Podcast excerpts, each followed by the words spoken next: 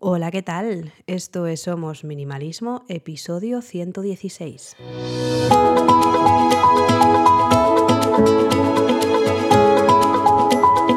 Bienvenidas una semana más. Yo soy Sarai, quien está detrás de este podcast en el que hablamos de minimalismo y todos los cambios que puede traer a nuestro día a día para tener una vida con sentido, con propósito y centrándonos en lo verdaderamente importante. Hoy quiero hablaros de la procrastinación o el hecho de vaguear haciendo otras cosas antes de lo que nos hemos propuesto.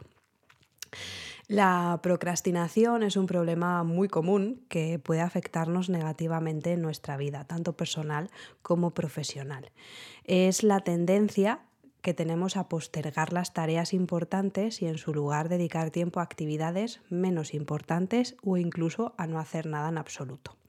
Yo, por ejemplo, eh, cuando eh, procrastino, me da por ordenar y limpiar el espacio en el que me encuentro, aunque ya esté ordenado y organizado, pero eh, no lo sé por qué lo hago, pero me da por hacer esa, tarea en vez de, de centrarme en lo importante.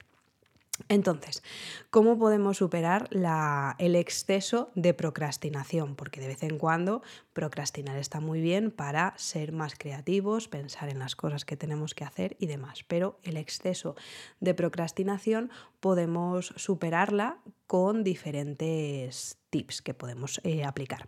Por ejemplo, identificar las causas. Hay que saber cuál es la, la causa subyacente al mero hecho de procrastinar. ¿Hay algo específico que nos está impidiendo empezar una tarea? ¿Nos sentimos abrumados o tenemos miedo al éxito o al fracaso? Comprender qué es lo que nos está deteniendo nos ayuda a encontrar formas de superar la procrastinación. También podemos establecer metas realistas y alcanzables que nos pueden ayudar a mantenernos motivadas y enfocadas en nuestras tareas. Si dividimos las metas en tareas más pequeñitas y establecemos plazos específicos para cada una de ellas, nos va a ser mucho más, más fácil que si nos enfrentamos a todo el grueso de la tarea en sí. También, eh, si en lugar de tratar de hacer todo al mismo tiempo, priorizamos eh, las tareas según la importancia y la urgencia.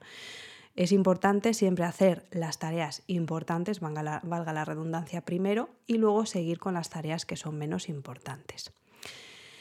Hay que eliminar las distracciones, puesto que pueden ser una de las principales causas de la procrastinación. Si nosotros trabajamos con el teléfono al lado, pues va a ser mucho más fácil que nos sintamos atraídos por, por, él y que nos pongamos a coger el móvil, mirar redes sociales o lo que sea antes de, de ponernos con la tarea en la que estamos haciendo. Entonces, si eliminamos las distracciones, como redes sociales, correo electrónico, televisión o lo que sea, podemos concentrarnos más en las tareas y tomar acción. La mejor manera a veces de superar la procrastinación es simplemente empezar con algo, o sea, decirle al cerebro 3, 2, 1, me pongo con esto. No nos preocupemos por hacerlo todo perfecto, simplemente empecemos y, lo hagamos, lo hacemos de la mejor manera que, que podamos.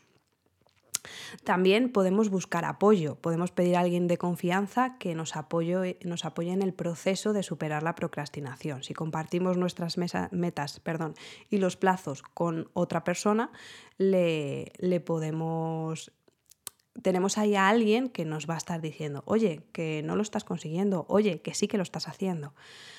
Importante, practicar la autocompasión. En vez de castigarnos por procrastinar, vamos a ser autocompasivos. Reconozcamos que todo el mundo procrastina en algún momento y en lugar de culparnos, pues vamos a aceptar que es algo normal y vamos a enfocarnos en encontrar soluciones. No nos vamos a enfocar en el problema, sino en la solución.